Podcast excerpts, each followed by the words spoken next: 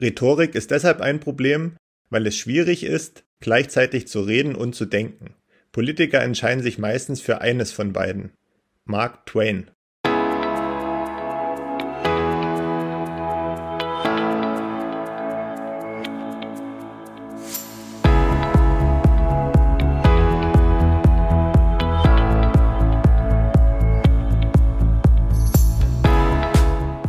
Hallo liebe Leute, bekanntlich führen viele Wege nach Rom.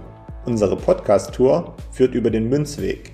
Wir, das sind Manu und Markus, Anfang 30 mit Sinn für Sport, Spaß, Spannung und Bitcoin.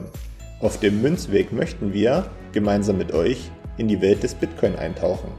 Denn diese Welt hat Zukunft. Den Münzweg findet ihr überall da, wo es Podcasts gibt. Also kommt doch einfach mit auf unsere kleine Reise.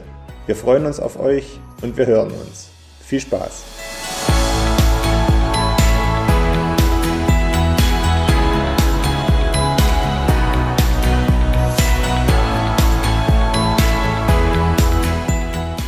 Hallo und herzlich willkommen zur 53. Folge Münzweg der Bitcoin Podcast. Ich bin's wieder Markus und an meiner Seite begrüße ich den Manu. Grüß dich. Hallo Markus. Wie geht's? Wie steht's? Was macht das Leben? Das Leben nimmt seinen Lauf. Ansonsten geht es im Großen und Ganzen ganz gut. Ich bin happy, dass wir heute wieder eine Folge aufnehmen, weil es irgendwie auch so eine kleine besondere Folge ist. Der eine oder andere von euch wird es vielleicht mitbekommen haben. Wir haben am Dienstag unseren einjährigen Geburtstag des Münzweges gefeiert und da haben wir auch eine kleine Jubiläumsfolge aufgenommen mit äh, unseren oder einigen unseren Weggefährten und zwar den Mitgliedern unserer Telegram-Admin-Gruppe. Das hat Spaß gemacht. Ich hoffe, euch hat es beim Hören Spaß gemacht. Und heute ist die erste Folge danach und gleichbedeutend auch die erste Folge des zweiten Münzwegjahres. Ja, ich bin äh, auch gespannt, wo uns äh, das zweite Jahr äh, hinführen wird, welche Dinge passieren werden, welche Veränderungen bei uns passieren werden. Wird sehr interessant. Ja, aber ich möchte dich auch noch fragen, wie geht es dir? Wo finde ich dich, Manu? Ja, wie immer am gleichen Platz im Schlafzimmer. Hm, mir geht's ganz gut. Bin ein bisschen ausgelaugt, aber das liegt wahrscheinlich ja, am Wetter oder so, keine Ahnung. Aber ja, für mich ist ja Bitcoin dann auch immer so ein bisschen Lebenselixier und das wird heute wieder direkt reingespritzt mit der heutigen Folge, von daher passt es ganz gut. Ich habe aber noch eine Frage und zwar, äh, zu welcher Blockzeit treffen wir uns denn? Das ist eine sehr gute Frage und die möchte ich dir auch beantworten. Die aktuelle Blockzeit ist die 746468. Hey, sehr gut, habe ich gecheckt, passt. Dann können wir ja durchstarten, oder? Ja, können wir gern machen, aber äh, ich sehe gerade, wenn ich das so optisch vor mir habe, wären wir ein bisschen früher dran gewesen, hätten wir die 746 467. So für mich, für mich als Monk hätte das gut gepasst, so. Ja, hätte, hätte, hätte, Fahrradkette. Ist nicht so. Legen wir mal los. weil wir gerade bei der Blockzeit sind, können wir heute mal wieder mit einer, ähm, ja, bei den News, die haben wir das letzte Mal relativ lang und breit ausgeschlachtet und das war auch nicht so äh, perfekt für alle, die sich nicht für Fußball interessieren. Deswegen bleibt man heute noch ein bisschen beim Bitcoin. Und zwar habe ich ja, nicht gelesen, sondern das schaue ich mir immer selbst äh, Stück für Stück ab und zu an. Und zwar die Bitcoin Difficulty hat ein bisschen abgenommen. Und wir können ja dann auch nochmal die, die Seite drunter verlinken, wo man das nachschauen kann. Aber ich wollt, wollte in dem Zuge für die News jetzt einfach nochmal ähm, für die Zuhörer wiederholen, was überhaupt die Bitcoin Difficulty ist. Ich und wollte gerade fragen, ob du es nochmal für alle erklären kannst. Ich wollte erst mal dich fragen, aber ähm, wenn du nicht willst, kann ich das auch machen. Mach ruhig. Also ich denke, ich habe dann vielleicht noch genug Redeanteile, ohne dass ich mich jetzt aus der Schlinge ziehen will, aber du hast angefangen, also musst du es jetzt auch ausbaden. Ja. Also ich mache es auch jetzt versuchen, ich versuche das wieder ganz einfach zu erklären. Die Difficulty ist im Endeffekt ein Mechanismus, der in den Proof of Work mit eingebaut ist bei dem Finden der neuen Blöcke, die durch die Miner gefunden werden. Und weil das ja sage ich mal, damit zusammenhängt, wie viel Energie in Form von Strom und Rechenkapazität sozusagen aufgewandt wird, um einen neuen Block zu finden, ähm, braucht man irgendwie ein Mittel, was austangiert, dass das auch wirklich alle zehn Minuten passiert. Also es wird dann immer, oh, jetzt muss ich wieder gucken, alle wie viele Blöcke, das habe ich schon mir vergessen. Aber es wird nach einer bestimmten Anzahl von Blöcken wird durch das System selbst bestimmt, okay, wir haben jetzt gesehen, so und so viel Rechenkapazität ist reingeflossen in das System. Die Miner haben immer schneller die Blöcke gefunden. Ähm, wir müssen die Schwierigkeit des Rätsels, des Hash-Findens erhöhen und dann wird einfach eine Null bei dem Hash-Wert von drangehangen. Und das hat zur Folge, dass insgesamt wieder mehr gesucht werden muss nach dem richtigen Hash. Also es wird komplizierter dann für die Miner und das bedeutet wieder, ähm, dass man wieder längere Zeit braucht, um auf die äh, auf einen Block zu einen Block zu finden. Ja, also es ist im Endeffekt ein, ein sehr sehr ja für mich auch zu selten angesprochenes äh, Tool beziehungsweise oder Erfindung, wie man das hinbekommt, dass das wirklich im Schnitt alle zehn Minuten passiert, dass man da auch so eine Konstanz hat und dass man da auch niemanden hat, der sich äh, über das System erheben kann. Das hängt ganz stark mit der Difficulty auch zusammen und ähm, da können wir auch vielleicht dann uns noch mal tiefergehend vorbereiten und das noch mal ganz im Detail erklären. Aber für alle, die es vielleicht selber schon mal machen wollen, schaut euch mal die Difficulty an. Die ist für mich eine sensationelle Erfindung innerhalb des Bitcoin-Systems. Danke erstmal für deine Erklärung. Und ich würde es auch begrüßen, wenn wir das auch noch mal separat besprechen könnten. Wie gesagt, das bedarf dann sicherlich äh, einer kleineren Vorbereitung, weil es dann ja logischerweise den einen oder anderen gibt, der da wirklich auch drinsteckt und das vielleicht auch so ein bisschen zum persönlichen Spezialgebiet gemacht hat. Und ähm, ja, da wäre es schon dann von Vorteil, wenn man dann noch ein paar ja, handfeste Sachen dazu sagen kann, um dann auch eine, eine Folge damit füllen zu können. Aber ich denke mal, fürs Erste soll das reichen. Und wir kommen einfach mal zu dem, was wir uns für heute vorgenommen haben. Genau. Also auch nochmal von mir, schaut euch das Thema mal selbst an und wir gehen dann nochmal in den kommenden Folgen, Wochen irgendwann auf das Thema ein. Um dann, dann sagen wir euch genau und alle, wie viele Blöcke das passiert, dann sagen wir euch genau, wie das entstanden ist, dann sagen wir euch genau, was diese Terra-Hashes dahinter bedeutet, aber ähm, in der Zukunft. Genau. Zu deinem Thema heute. Zu meinem Thema. Naja, es ist ja eigentlich ein Thema, was sich auch, was sich ergeben hat. Und es soll heute mal so ein bisschen um das Thema Politik gehen. Es soll um Bitcoin gehen, wie das zusammenspielt, wie das zusammenspielen könnte in der Zukunft und wie aktuell vor allen Dingen Politiker arbeiten, mit Themen umgehen, sich Themen erarbeiten. Darum soll es gehen. Wie komme ich dazu oder wie kommen wir dazu? Vor zwei Wochen war ja der grünen Abgeordnete, den hatten wir ja schon mal erwähnt, der Rasmus Andresen, äh, vom, der ist im EU-Parlament für die Grünen beim Twitter 21 Stammtisch und hat da ja so ein bisschen Rede und Antwort gestanden rund um sein Abstimmungsverhalten zur Mika-Verordnung und zu dem, was er von Bitcoin hält und so weiter und so fort. Und als er da so erzählt hat, ähm, sind mir als stiller Beobachter viele Fragen gekommen. Und ähm, einige davon wollen wir heute mal besprechen. Und da Manu ja ziemlich politikaffin ist und schon seit vielen Jahren sich damit beschäftigt, dachte ich, kann ich mit ihm diese, diese Folge mal machen und ihm dann auch ein paar Fragen stellen und wir gemeinsam vielleicht zu einem Ergebnis dann kommen.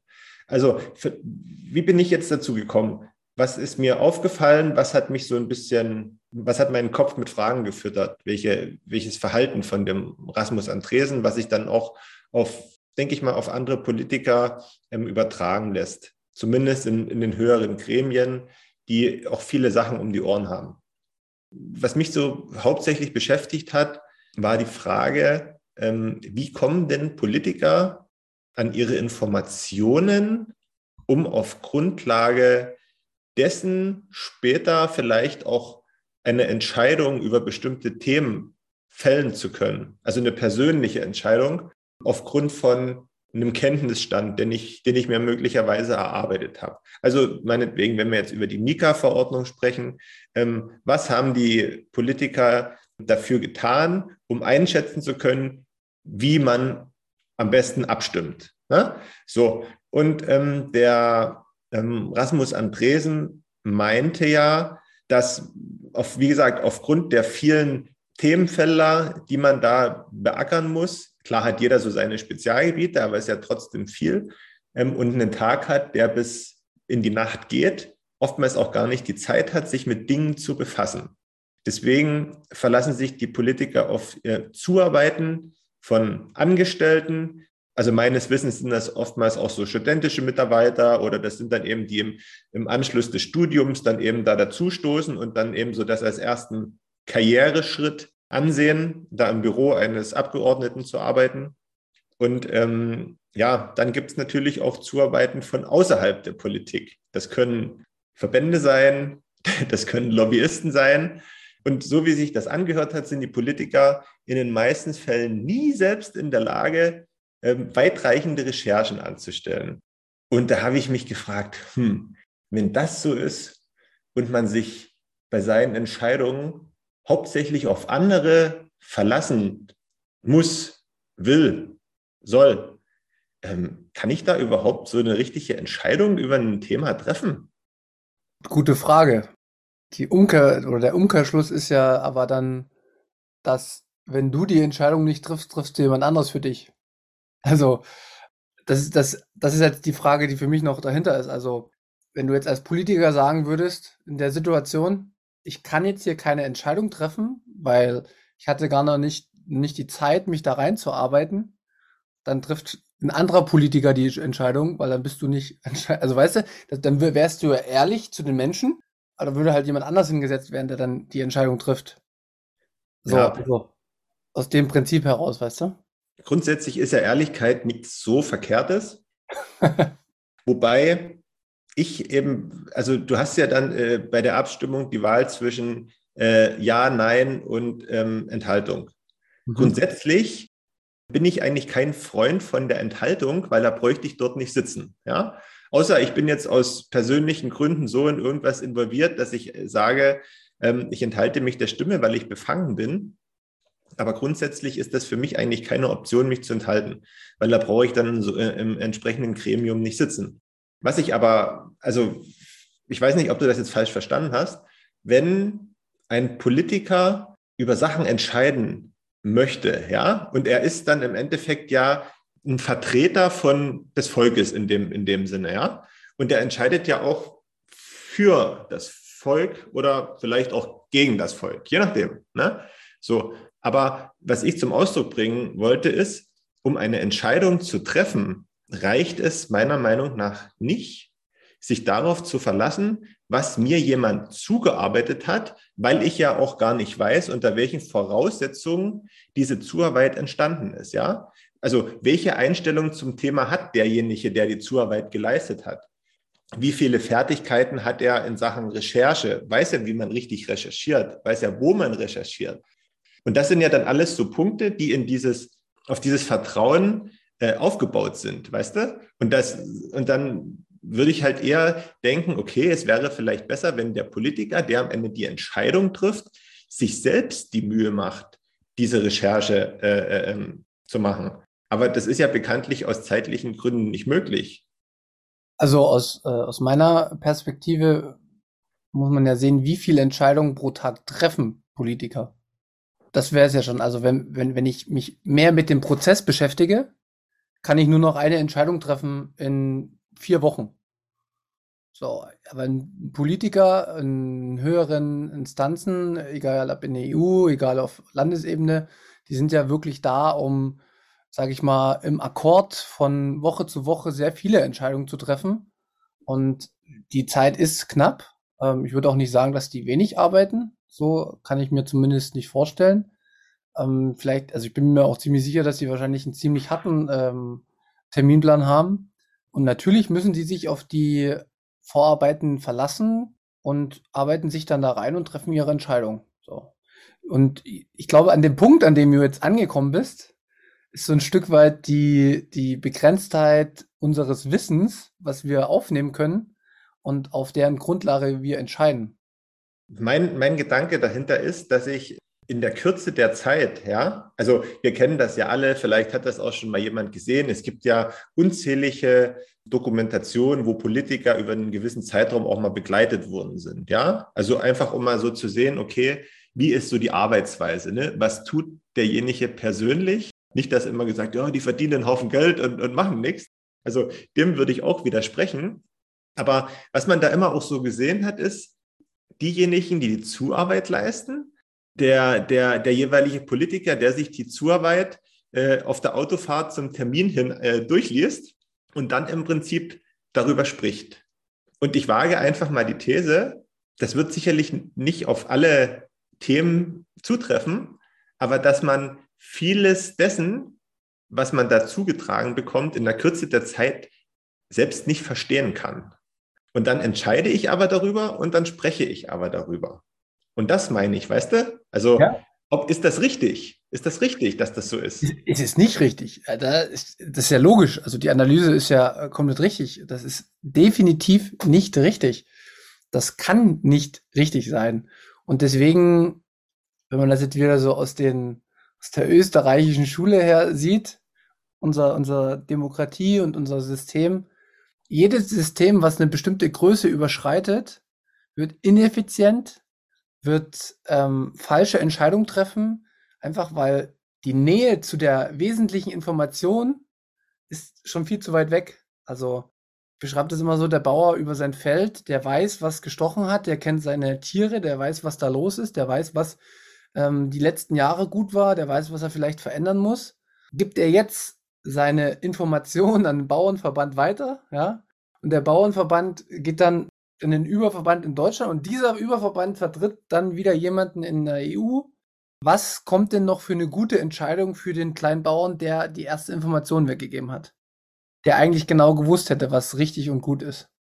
Es ist ja logisch, dass auf dem Weg nach oben sehr viele Dinge verloren gehen und wie du es ja schon gesagt hast, dann kommen Parteien ins Spiel, dann kommen ähm, Interessenvertreter ins Spiel und das ist dann tatsächlich ein ganz normales Prinzip bei so großen, ja, bei so großen Komplexen, dass dann auch Vertreter da sein müssen, weil ansonsten kriegst du ja auch eine Meinung gar nicht mehr irgendwie forciert auf eine, auf eine Entscheidungsebene, weißt du, sonst bleibt die so breit, du musst die irgendwie bündeln und nach oben bringen und so entstehen dann sehr häufig auch Fehlentscheidungen. Es ist ja das Prinzip stille Post. Einer fängt an, und am Ende kommt was komplett anderes raus, was ja dem ins Ohr oder auch nicht, je nachdem, wie gut alle zuhören und wie deutlich man spricht. Ich weiß auch nicht, hast du dir denn schon mal Gedanken darüber gemacht, was man denn machen müsste, damit sich das ändert? Also, was mir spontan eingefallen ist, man müsste die vielleicht die, die Aufgaben irgendwie herunterfahren, weißt du, damit man einfach mehr Zeit hat, sich gewissenhafter mit Sachen auseinanderzusetzen. Ich glaube, ich weiß gar nicht mehr, ob das aktuell ist, dieser Schrei danach, aber man wollte ja die Mitglieder am Bundestag zum Beispiel verkleinern, also äh, reduzieren. Wenn man das macht, würde ja dann theoretisch die, die Arbeit wieder auf weniger Schultern ähm, verteilt werden und dann käme es ja dann wieder zu mehr, sogar, also noch mehr äh, Arbeit, ja, und dem zu zeigen, noch mehr Informationen, die man nicht aufnehmen kann. Deswegen, was wäre denn, also hast du ja schon mal Gedanken darüber gemacht, was könnte man denn machen, damit man das irgendwie auch von Politikerseite besser ähm, ähm, angehen kann, auch aus persönlichen Wollen vielleicht auch, weil man es verstehen will. Die Verantwortung den Menschen zurückgeben und die Systeme nicht größer werden lassen, sondern wieder kleiner werden lassen. Man schaut ja in so Staaten wie Luxemburg oder Schweiz oder anderen kleineren Ländern, da funktionieren Entscheidungsprozesse auch nicht perfekt, aber die Wahrscheinlichkeit, mathematisch gesehen, dass da viele Informationen nach oben verloren gehen oder dass in den Entscheidungsprozess sich noch von rechts und links, e egal ob durch Interessenvertreter oder durch korrupte Beamte oder was auch immer, ähm, da beeinflusst werden, wird halt, umso kleiner es ist, umso geringer wird es, weil du hast dann die Verknüpfung und auch die Kontrolle von der Bevölkerung viel dichter dran. Ich bin mir ziemlich sicher auch, dass es ja mehr direkte Entscheide geben kann auf kleinen Ebenen. Also in den Kommunen zum Beispiel ähm, wird dann halt eine direkte Absprache oder direkte Volksabstimmung gemacht. Auf großen, auf großen Ebenen finde ich Volksabstimmungen auch schon wieder, ähm, gibt es viele Kontrapunkte. eben weil wir Menschen sehr leicht beeinflussbar sind durch Medien, durch andere ähm, Zeitungen oder weiß ich was, wird ja den Menschen dann auch im Endeffekt nur wieder durch den größten finanziellen Pool eine Meinung auferlegt. Das ist zumindest die Befürchtung, die man haben könnte, was in kleineren Gefilden, glaube ich, nicht so der Fall ist. Also die, die Änderung ist für mich ganz eindeutig kleiner werden. Es ist einfach, und ich glaube, das verstehen halt auch viele, ja, Normalos nennen wir sie ja immer nicht. Das Aufblähen des Systems führt unweigerlich immer dazu, dass man viel mehr Kontrolle braucht. Also diese Systeme funktionieren dann nicht mehr und damit die Systeme sich erhalten können, ähm, und das ist jetzt tatsächlich schon fast egal, ob das eine Demokratie ist oder ob das eine Autokratie ist, man sieht, dass Fehlentscheidungen getroffen werden und auf lange Sicht haben die Konsequenzen. Und um diese Kon Konsequenzen vielleicht ein Stück weit einzudämmen, muss man mehr Kontrolle reinbringen, weil ohne die Kontrolle würden die Menschen viel schneller schon wieder merken, dass das nicht funktioniert und würden wahrscheinlich schon nach hinten, also wieder zu kleineren Systemen zurücktendieren. Ist alles immer leichter gesagt als getan und hängt ja auch, weil wir ja beim Bitcoin sind, hängt ja auch damit zusammen, dass wir ähm, ja eine Kontrolle haben, zum Beispiel ähm, Euroraum, eine europäische Zentra Zentralbank, die ja über so viele Länder entscheidet, über die Geldpolitik, also wie viel Geld wird gedruckt oder nicht das ist auch nie, nicht mal demokratisch legitimiert. Ne? Also wer da sitzt, wissen wir nicht. Der wird installiert von wem weiß ich auch. Kann ich nicht genau nachvollziehen, müsste ich nochmal nachgucken. Aber gerade das würde ich auch in Fokus nehmen. Ja? Dass, dass viel mehr Wettbewerb herrscht, dass die Leute sich selbst auch das Geld aussuchen können. Das wäre auch noch ein Mittel, um, um vielleicht diese großen politischen Systeme wieder einzudämmen. Ja, wie gesagt, das ergibt Sinn und das ist, denke ich mal, ein guter Ansatz. Man muss ihn eben nur umsetzen wollen. Wollen. Das Einzige, was, was mir auch nochmal wichtig ist bei dem Thema, weil über Politiker wird super viel geschimpft. Und mache ich genauso und kann ich total nachvollziehen. Nur ich bin mir ziemlich sicher, dass niemand von uns den Posten besser ausfüllen könnte.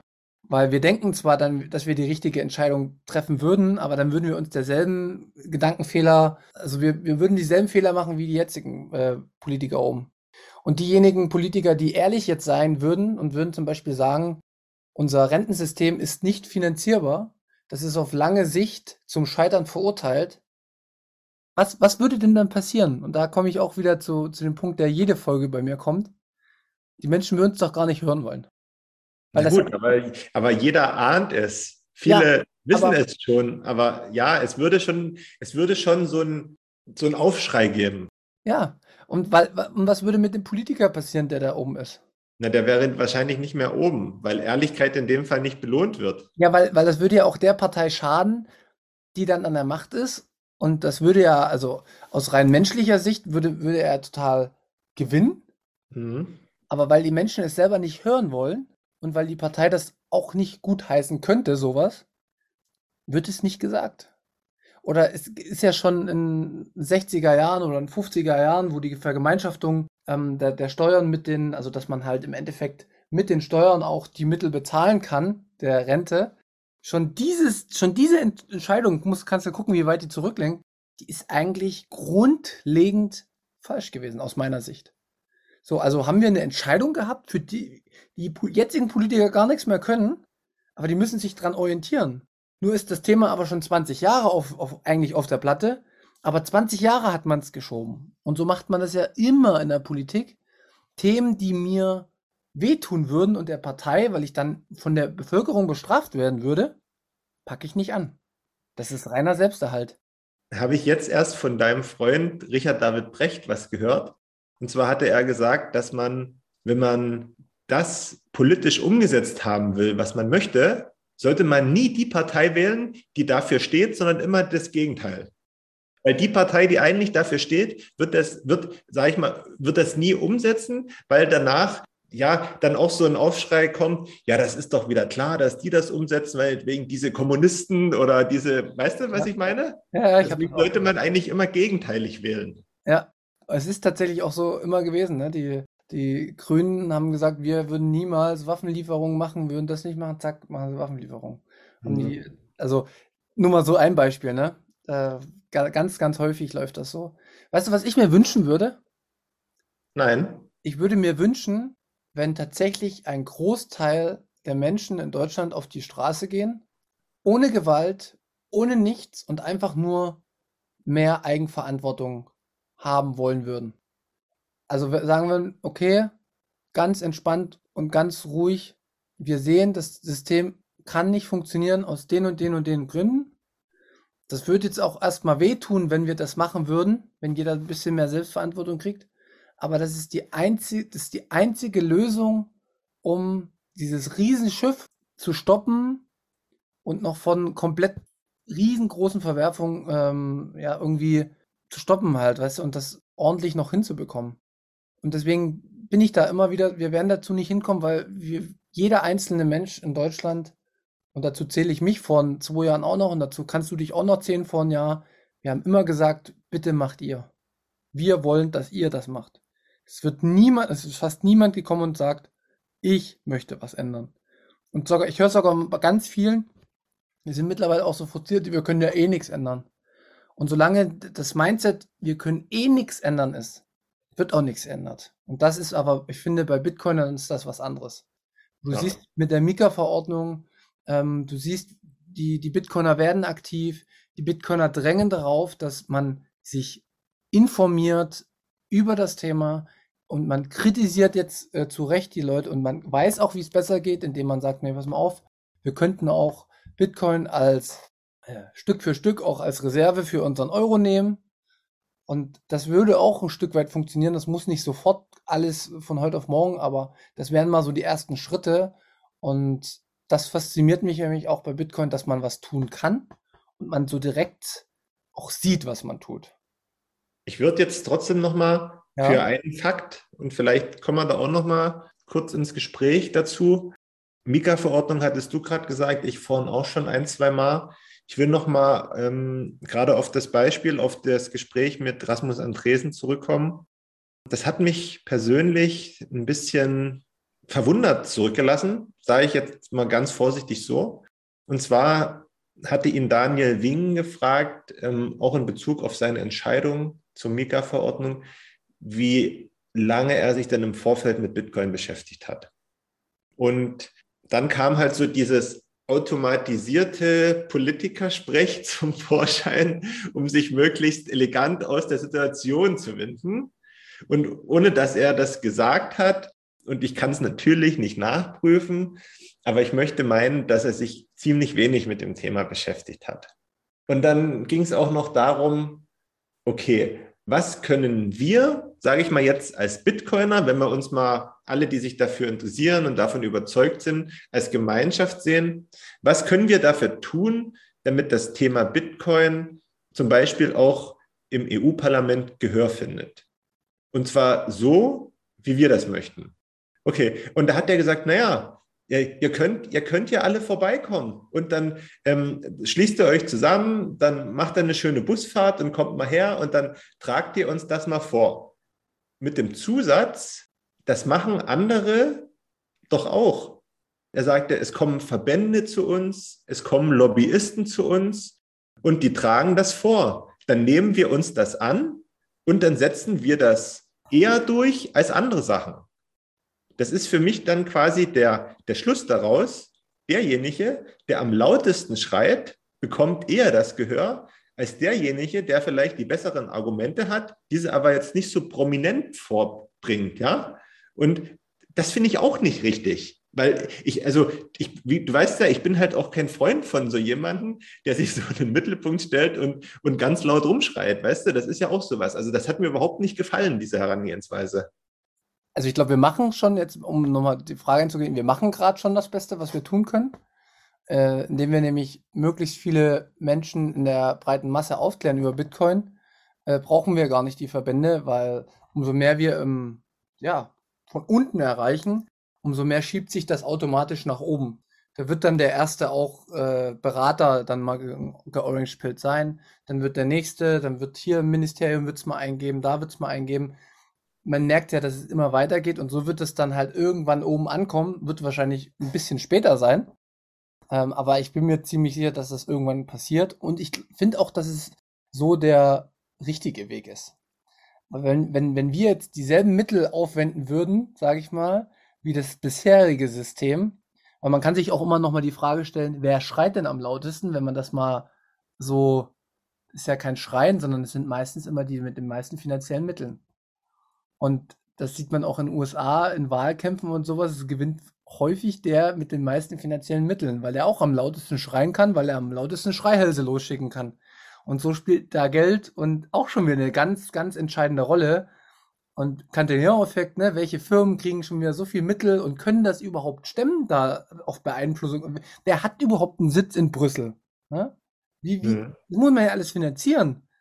Also klar sagen die ja, wir hören uns alles an, aber schon, wie komme ich in die erste Reihe der Beratung? Hängt an Geld. Ja. Hängt an Geld und der Größe der Unternehmen. Ein kleines Unternehmen hat doch gar nicht die Zeit und die Mittel dahin zu gehen, um äh, wirklich präzise Dinge vorzutragen. So ein Verband, na logisch, wenn der Verband aus, äh, sagen wir mal, der Automobilindustrie ähm, besteht, na, da ist auch sehr viel Geld und sehr viel Macht dahinter. Und je nach, dann wird auch nur noch nach Arbeitsplätzen geguckt. ist ja logisch. Arbeitsplätze bedeutet ein Stück weit Wohlstand und ob das wirklich so ist oder nicht, das ist eine andere Debatte, aber das sind die Mechanismen, nach denen entschieden wird. Wie gesagt, wir kommen da nicht raus, ohne dass, dass sich jeder selbst ein bisschen ändert.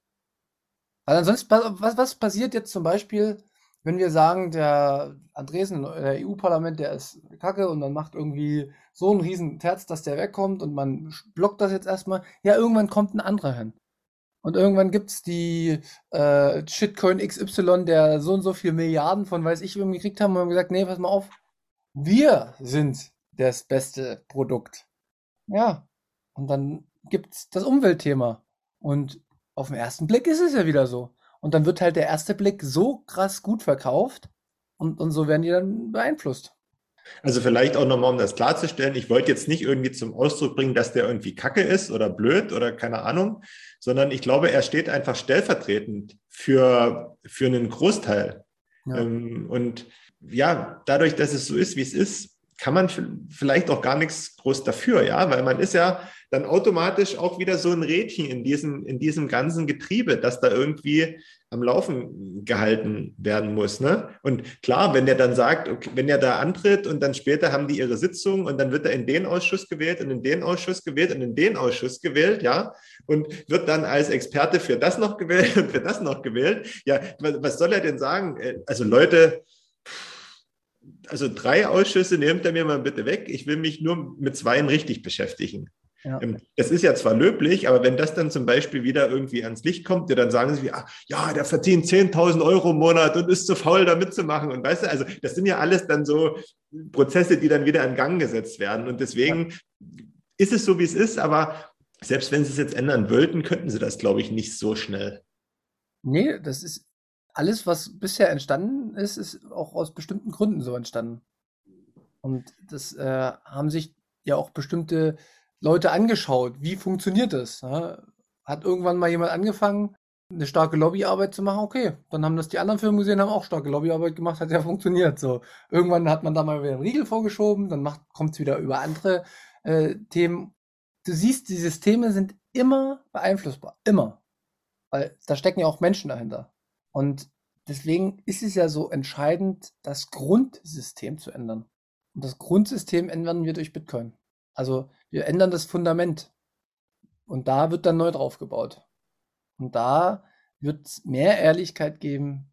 Notwendige und sinnvolle Entscheidungen werden getroffen. Auf genau der Ebene, die notwendig ist dann für die jeweiligen Menschen, die sich miteinander ja, kooperativ verhalten. Wie das im Detail aussieht, werden wir noch nicht sehen, aber es, es muss sich was ändern. Weil, wie gesagt, die, die Fehlentscheidungen werden Konsequenzen haben. Das ist gerade sehr, sehr zu spüren und das wird noch schlimmer aus meiner Sicht. Hm. Und wenn, wenn, sie, wenn, sie die, wenn sie Bitcoin verbieten, ja, dann, dann verbieten sie Bitcoin.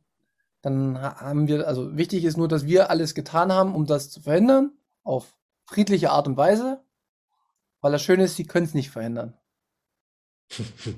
so, und wenn sie, wenn, wenn, wenn ich dann meinetwegen Satoshis äh, ich mich dann nur noch in einem kleinen Feld mit dir bewege und die mich ähm, einsperren, weil ich äh, dir 10 Satoshis gegeben habe und du hast mir ein Brötchen dafür gegeben. Ja gut. Wenn das dann so ist, ja, dann braucht man sich nicht wundern, in welchem System man auf einmal aufwacht. Aber ich bin mir ziemlich sicher, dass wir da in Deutschland oder insgesamt im Dachraum eine sehr gute Aufklärungsarbeit leisten, um dann dieses Verständnis zu haben, dass wir keine Psychopathen oder Verbrecher sind, sondern wir einfach nur einen Durchblick haben, was Fiat macht und wie das gerade geschützt wird. Das sind doch noch halbwegs positive Worte, nachdem du gesagt hast, dass es erstmal noch schlimmer wird. hast du halbwegs nochmal gut die Kurve gekriegt, damit man einen versöhnlichen Abschluss finden. Weil wir können jetzt nochmal festhalten, dass das, was mir aufgefallen ist und das, was ich bemängele, dass das jetzt nicht so ja von einem Tag auf den anderen gelöst werden kann. Also wie informieren sich Politiker, woher beziehen sie Informationen, wie werden diese Informationen verarbeitet auf den Weg dann zu einer Entscheidung bei einer Abstimmung. Und ähm, ja, du hattest ja dann gesagt, dass das Problem im Endeffekt ist, dass alles zu aufgebläht ist und dass man ja das gar nicht anders machen kann, weil ansonsten hätte man wahrscheinlich ein pures Chaos, wenn man das nicht wenn man das nicht in diesem Großen so sehr runterbrechen würde. Genau. Und ähm, was mir gerade noch einfällt, ich hatte ja vor einem Jahr oder so, hatte ich ja nochmal äh, die Idee, haben viele Bitcoiner zwischendrin immer mal eine Partei zu gründen. Aber umso länger man drüber nachdenkt, umso weniger Sinn ergibt es, finde ich. Weil klar vertritt man ein Stück weit ähm, den, den Bitcoin, aber die subjektive Einschätzung innerhalb des Bitcoins also innerhalb des Bitcoin-Community, äh, ist ja so subjektiv und schon wieder so von den eigenen Interessen geleitet, dass ich das schon wieder nicht gutheißen könnte. Weil dann würde man zum Beispiel schon wieder äh, feste Gesichter und feste Entscheidungsträger mit dem Bitcoin ähm, verbinden, was eigentlich nie gewollt ist. Ja. Beziehungsweise was auch, was, was es ja auch nie gab. Und das ist ja eigentlich der Vorteil von Bitcoin. Klar, wir machen jetzt hier den Münzweg, wir vertreten eine bestimmte eine Meinung, ne? wir haben unsere subjektiven Ansichten in vielen Bereichen. Aber wir sind ja nicht Bitcoin. Nee, nee, nee, wir sind nicht Bitcoin, sondern wir vertreten nur auf dem Fundament ein Stück weit, was man machen kann. Das Fundament, das wächst von ganz allein. Weil das Fundament kommt von Mensch zu Mensch, kommt immer mehr rein und entscheiden sich, auf diesem Fundament zu stehen. Und auf den, diesem Fundament wird sich dann durchaus auch wieder werden sich ähm, Dinge bilden und werden emporkommen als Gesellschaften. Und da werden die Menschen dann darüber entscheiden, in welcher, welchen Gesellschaften sie leben möchten. Und die werden dann auch abgeben, ihre Entscheidung müssen, weil Arbeitsteilung hat auch was mit Entscheidungen abgeben zu tun. Nur es darf nicht zu groß werden. Weil wenn es zu groß wird, sind die Konsequenzen zu groß. Also wird immer, wird immer Fehler geben. Geht gar nicht anders. Das, das, das, das, das liegt in der Natur der Sache. Dass der eine das ausprobiert und der andere das. Und umso größer aber die, wenn du nur noch vier Entscheidungsträger auf der Welt hast, nur noch China, Russland, Amerika und Europa, die alles entscheiden, ja, dann treffen wir mindestens zwei von den vier die falsche Entscheidung. Und die Konsequenzen auf ökonomischer äh, Sichtweise sind viel zu groß, als dass man die Entscheidung so weit weggeben sollten. Viel zu groß. Puh, ist nicht so einfach, ne? Du also, kannst auf jeden Fall, ich sehe bei dir, du kannst langsam mal in die österreichische Schule tatsächlich reinlesen. Weil da werden wirklich, da geht es genau um diese Dinge. Also, ich habe jetzt auch ähm, hier ähm, Der Weg zur Knechtschaft ähm, von Hayek angefangen. Und das ist auch gar nicht mehr so kompliziert. Also Ludwig von Mises mit äh, Human Action war zu heftig gleich am Anfang. Gibt leichtere Sachen, die man lesen kann und die sind wirklich einfach und gut beschrieben und erklären halt auch, warum eine Demokratie sich selbst auch abschaffen kann. Da geht es gar nicht nur um Ökonomie, da geht es, wie gesagt, auch um dieses Politische. Es ist ja bald Weihnachten, da kann ich mir ja ein paar Bücher schenken lassen. Ich wollte dir eigentlich auch bei unserer Jubiläumsfrage äh, folgende Frage stellen, wie viele Bücher du bisher schon gelesen hast. So viele sind es nämlich gar nicht, glaube ich, oder? Ich habe ah, ich, ich habe hab Verbindungsprobleme gerade. Ach so, okay, sehr gut. Ja, ich mir schon gedacht. Mhm. Obwohl du so eigentlich sonst so eine Leseratte äh, warst, bist, aber beim Bitcoin hast du noch nicht so viel. Ja, weißt du was, aber das liegt daran, dass ich Lesen eigentlich dazu nutze, um irgendwie so, so abzuschalten so. Hm. und irgendwie so meiner Fantasie Raum zu geben. Und ähm, das, da ist mir sowas eigentlich nicht so das perfekte Mittel dafür. Ja, hast du recht. Aber hat ja jeder seine. Äh, ich äh, bin durch Bitcoin ins Lesen reingekommen. Du entfernst dich. ich entferne mich nicht vom Lesen. Aber Nein, aber, aber vom, vom, vom, du, du liest ja dann eher so, äh, ja, äh, Fantasy, weiß ich, ich weiß gar nicht, was du liest, aber so eher Romane. Ich lese eher so, so Thriller und so. Achso, okay, ja. Ja. Das kann ich gar nicht, ne? Da, da, da schlafe ich sofort ein. Ja. Na, weil ja, dann sind die falschen.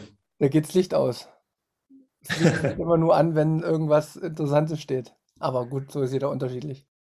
Gut, äh, weiß nicht, ob du zufrieden bist. Du hättest wahrscheinlich ein bisschen äh, mehr äh, gehatet oder sowas, aber ähm, oder ein bisschen. Nee, überhaupt nicht, überhaupt nee? nicht. Okay, gut. Okay. Ich, weil wie gesagt, dass das so ungefähr in die Richtung gehen wird, das habe ich, hab ich mir gedacht.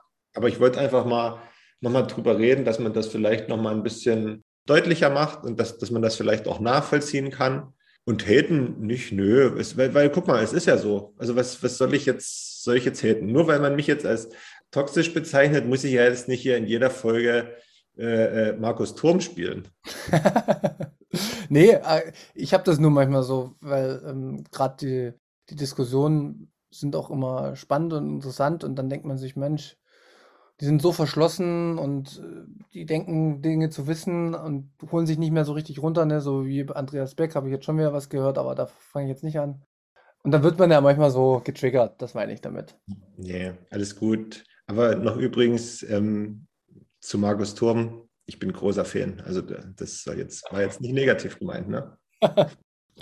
Und ich möchte auf jeden Fall auch, weil du es angesprochen hast, den Stammtisch 21 bei Twitter äh, auch mal hier hervorheben, weil, also ich weiß nicht, wenn ich kann, nehme ich daran teil und höre dazu. Ähm, da werden echt viele coole Sachen besprochen und die haben auch richtig Ahnung und laden sich auch immer ähm, ja, spannende Gäste ein. Da kann man viel mitnehmen. Und wer sich bei Twitter noch nicht angemeldet hat, wenn ihr fünf Minuten Zeit habt pro Tag, die ihr noch nicht, noch nicht sinnvoll nutzt, ja, ob Twitter jetzt so sinnvoll ist, weiß ich nicht, aber man erfährt sehr, sehr viel. Ich habe das früher auch nicht gemacht, aber gerade im Bitcoin-Space äh, kriegt man da sehr, sehr viel mit.